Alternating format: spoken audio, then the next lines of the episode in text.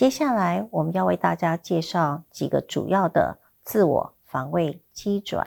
自我防卫机转呢，是可以帮助个人免于过度的焦虑，或者是被击溃。当自我防卫并没有达到非常极端，或者是在不适切的时刻展现出来，而成为是一个非常异常的情形的时候，我们认为自我防卫机转是正常的反应，而且具备有对个人的保护力。自我防卫机转通常有两个普遍的特性，第一个呢是他们都有否认及扭曲现实的特性；第二呢，它都存在潜意识这个层面当中运作。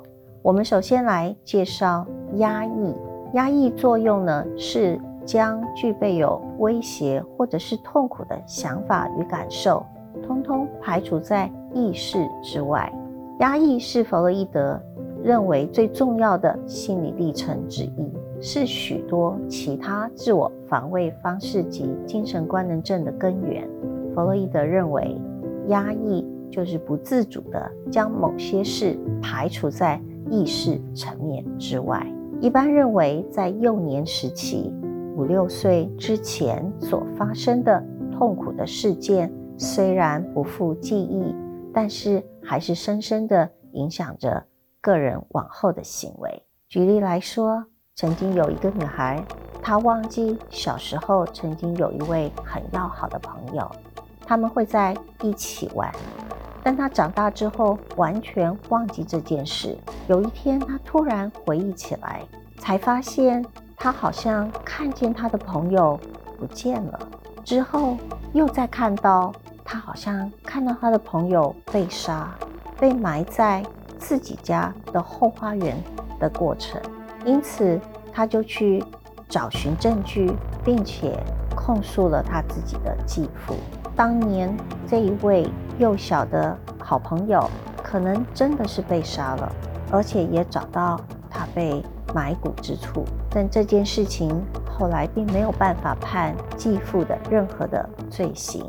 因为已经没有任何线索可以证实这件事情的发生与继父之间的直接关联，但是这是一个有关压抑机转的一个案例。第二个防卫机转要为大家介绍的是否认作用。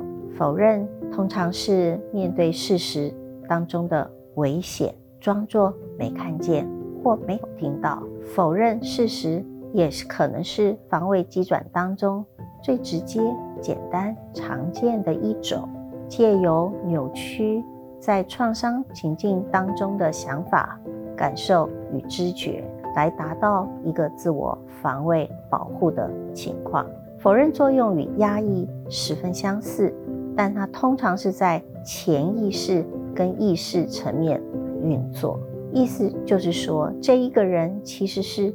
知道自己在否认的，像是遭到裁员的员工，在被裁员之后，仍然会提着公事包出去上班，即便已经没有工作了，他们仍是拒绝承认他已经失去工作的事实。这就是否认的机转。下一个要介绍的自我。防卫急转是投射作用，投射是将个人无法接受的欲望或冲动归咎到别人的身上，它是一种自欺欺人的急转。譬如将好色的、攻击的或是其他冲动说成是别人有的，而不是自己。例如，自己有外遇的老公，反而怀疑老婆有外遇。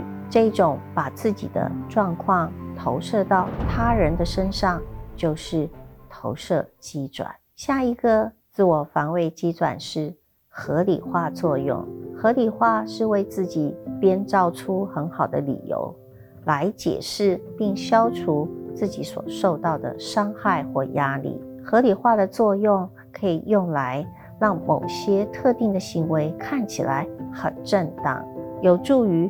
缓和失望所带来的痛苦，例如有些学生被老师当掉之后，觉得不是自己不用功，而是老师不懂得欣赏他。接下来要介绍的自我防卫机转是退化作用。退化是指的返回已经发展过的之前较为不成熟的阶段，在退化回去的早期发展历程中，外界对他的要求会比现在这个阶段少得多。遭遇巨大的压力或严酷的挑战的时候，人们常用不成熟而且不恰当的行为来反应，用以降低焦虑。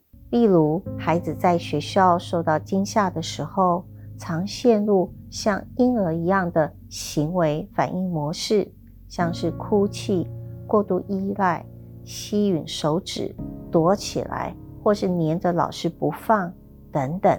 这些呢，都是。退化作用的反应。下一个自我防卫机转是认同作用。认同作用是借由认同成功的原因、成功的组织或成功的人物，让自己可以获得被他人赏识的一种机会跟希望。认同作用可以提高自我价值感，以及保护个人不产生失败的感觉。认同是孩童习得性别角色的发展历程中的一个部分。例如，因为认同蔡依林，会模仿她唱歌的样子跟穿着，收集相关的新闻报道、照片、服装等等。但它也可以是人们在觉得自卑或渺小时的一种防卫反应。